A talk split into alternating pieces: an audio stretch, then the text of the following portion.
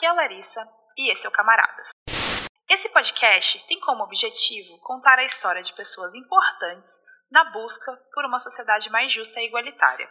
Pessoas que não aceitaram a realidade que foi imposta a elas e lutaram incansavelmente para mudar as coisas. Minha intenção é fazer o pessoal endurecido lembrar da ternura, lembrar das lutas e, especialmente, lembrar daqueles que lutaram e lutam. Caso você goste desse projeto, pense na possibilidade de nos ajudar através do nosso Padrim, que é padrim.com.br barra Revolution. Você também pode nos ajudar divulgando esse trabalho. Então é isso, sejam bem-vindos ao episódio número 7 do Camaradas.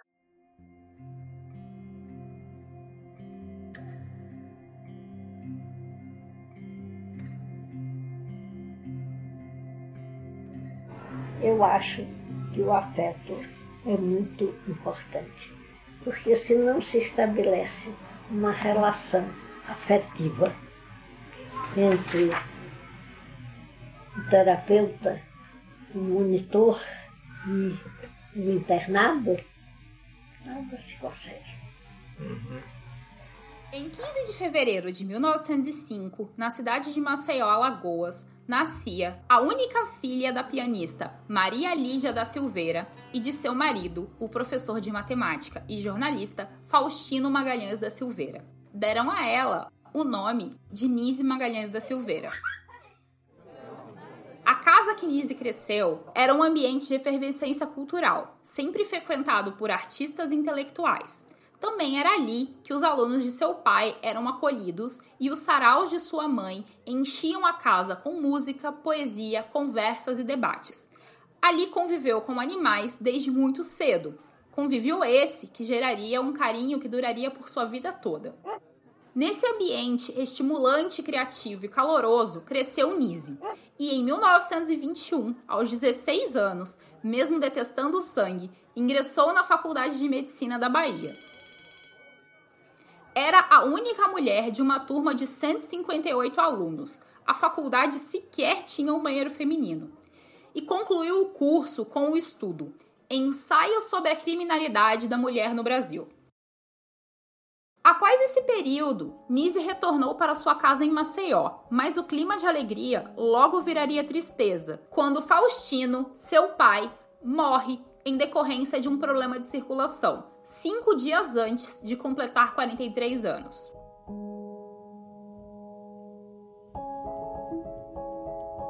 Com a dor da perda de seu pai, Nise não suportou continuar morando em Maceió e em 1927 se mudou junto de seu namorado, Mário Magalhães, para a cidade do Rio de Janeiro.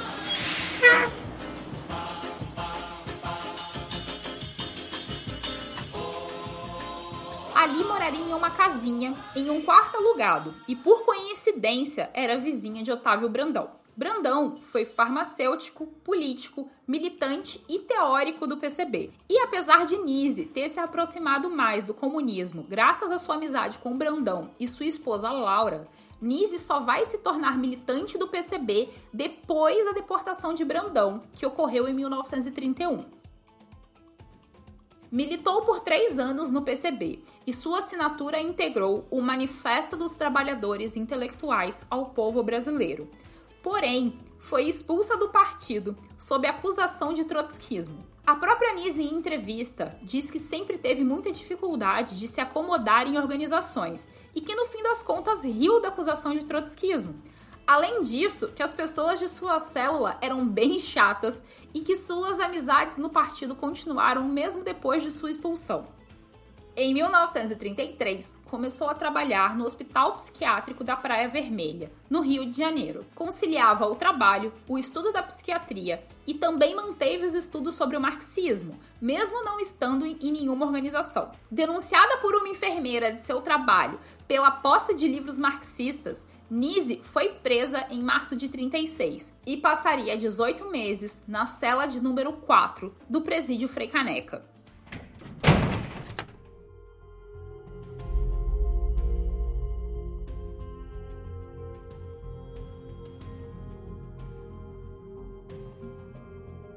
Dividiria essa cela ao longo desse período com 16 mulheres, entre elas Elise Saborovski Ewart e Olga Benário Prestes. Lá também teve contato com o escritor Graciliano Ramos, que a cita em seu livro Memórias do Cárcere. Essa experiência marcou Nise de forma profunda.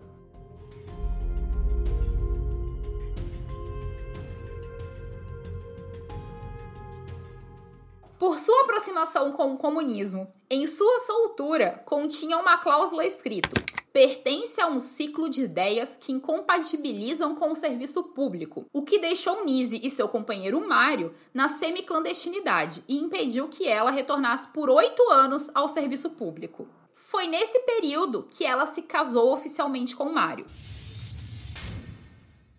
Escolhi a psiquiatria, a psiquiatria que eu entendo é o conhecimento da psique. Está claro que a psique se revela em qualquer coisa que a gente faça. Acho que até de Freud, essa expressão, que eu repito muito, ele fala de atos falhados e os gestos, das atitudes das pessoas.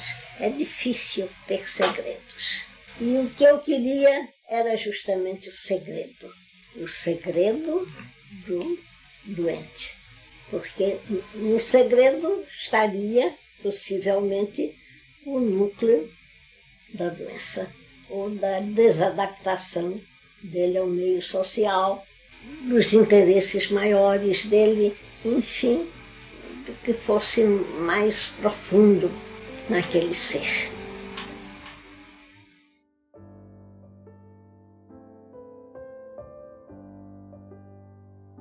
Após esse período, Nise consegue ser readmitida no serviço público e vai trabalhar no Centro Psiquiátrico Nacional Pedro II, no bairro do Engenho de Dentro. E já de começo, Nise se opõe a tratar pacientes com camisas de força, isolamento e eletrochoques, gerando grande atrito entre ela e seus colegas de profissão o que causa sua transferência para uma área que sequer tinha médicos, não dispunha de recursos e era totalmente desprezada a seção de terapia ocupacional. É nesse local que antes era usado apenas para colocar os pacientes em tarefas de limpeza e manutenção, que Nise revoluciona o tratamento de transtornos mentais.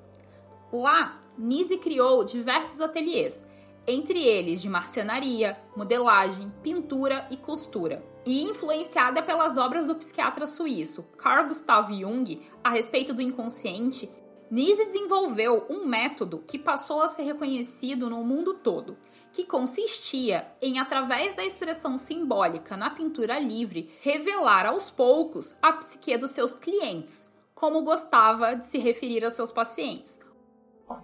Era uma atividade mais humilde, mais paramédica, terapêutica ocupacional.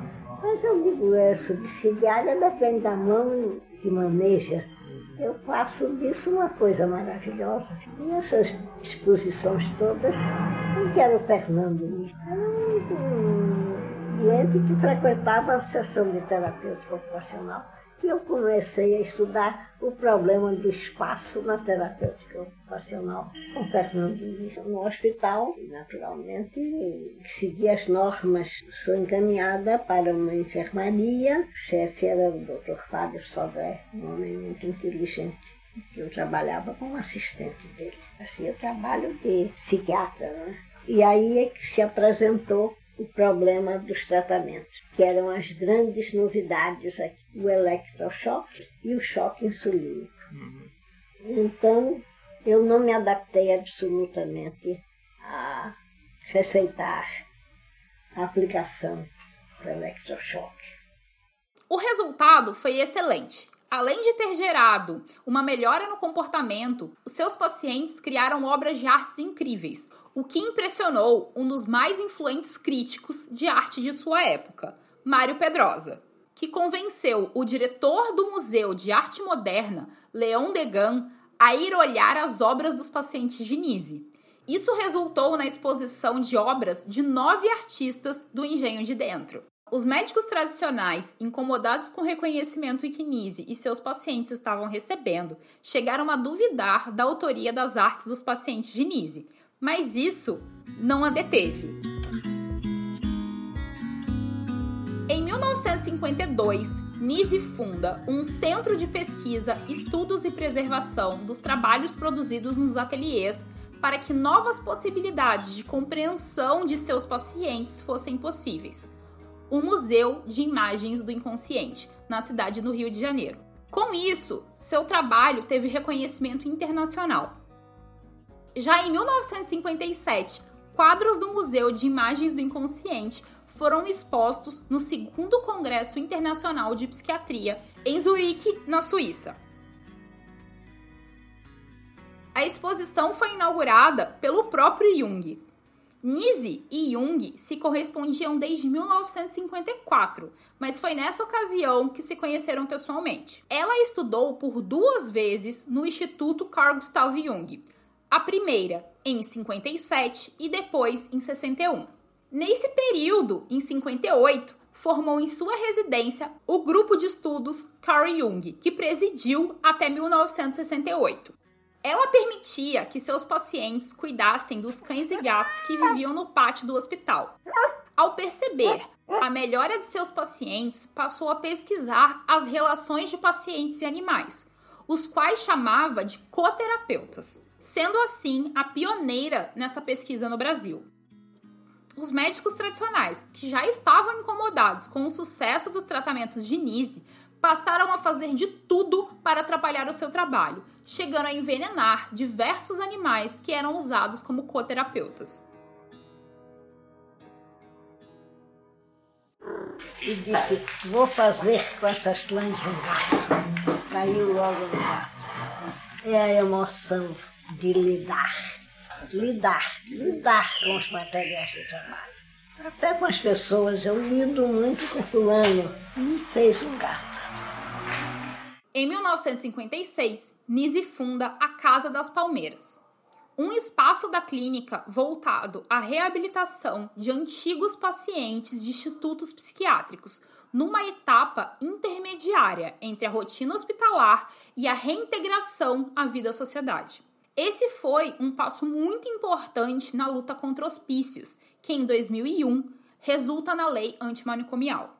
Durante a ditadura civil-militar do Brasil, teve seu setor esvaziado e foi aposentada compulsoriamente em 1975. Isso também não deteve Nise, que continuou a trabalhar como estagiária voluntária.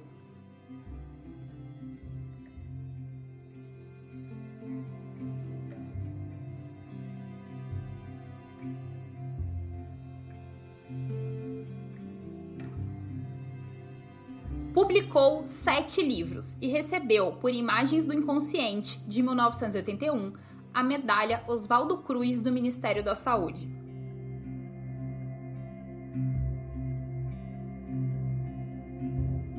Foi a primeira mulher a receber o título de doutora honoris causa pela Universidade do Estado do Rio de Janeiro. O antigo Centro Psiquiátrico Nacional do Rio de Janeiro recebeu em sua homenagem o nome Instituto Municipal Nise da Silveira. Recebeu vários outros prêmios, reconhecimentos e teve até mesmo um filme sobre sua vida, intitulado Nise, o Coração da Loucura. Sejam bem-vindos. Entrem. Professor Carl Gustav Jung. Existe um ateliê onde os doentes desenham e pintam com a mais completa liberdade. Hoje é dia de se espalhar, minha gente. Eu não sou pintor, eu sou operário.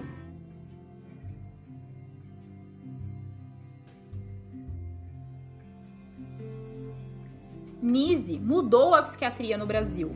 Viveu em uma casa repleta de livros e gatos e morreu em 1999, aos 94 anos de pneumonia.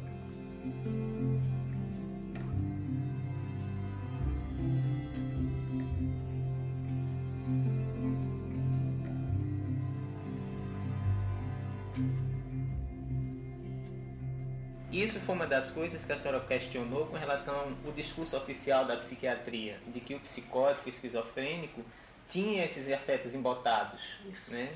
E que isso, a, a, a, o lidar com, com as atividades, o lidar com os materiais, né, a expressão desses afetos, parece que contradizia um pouco né, isso que a psiquiatria tradicional colocava. Muito bem, você não é burro. Não se curem além da conta. Gente curada demais é gente chata. Todo mundo tem um pouco de loucura. Felizmente, eu nunca convivi com pessoas muito ajuizadas. Nise da Silveira.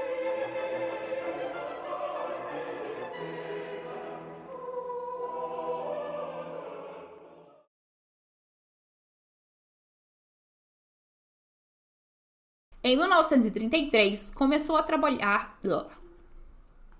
Em 1930, revelaram aos poucos cu. Nise desenvolveu. revelaram aos poucos cu. Ai, Deus. Nise desenvolveu um método. Os médicos tradicionais, incomodados com. Pera só um pouco, que meu rato tá bebendo água. Parou? Não parou. Tá dando pra ouvir, né? Ficou ok? Porque eu fiquei rindo. Eu achei fofinho. É importante. São esses seus tons de humor que pegam muito. É porque, tipo, porra, cara, que malandra, sabe? Porque aí já quebra pra, pra parte final, né? Muito bonitinho, meus ratos tudo aqui empoleirado do meu lado, vendo o que, que eu tô fazendo. Meus assistentes. Easy mudou. Tá. Nise mudou. Ah, desculpa. Nise mudou. Eita porra!